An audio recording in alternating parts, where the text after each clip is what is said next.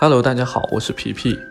目前 SLS 系统已上线自动拦截功能，如果卖家在包裹入库前取消订单，仓库将收到取消指令，无需人工拦截。如果快件已到达仓库，则无法拦截。若包裹在寄往仓库的路上，请卖家自行联系国内快递进行拦截。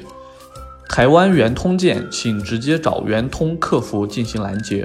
感谢您的收听我们下期再见。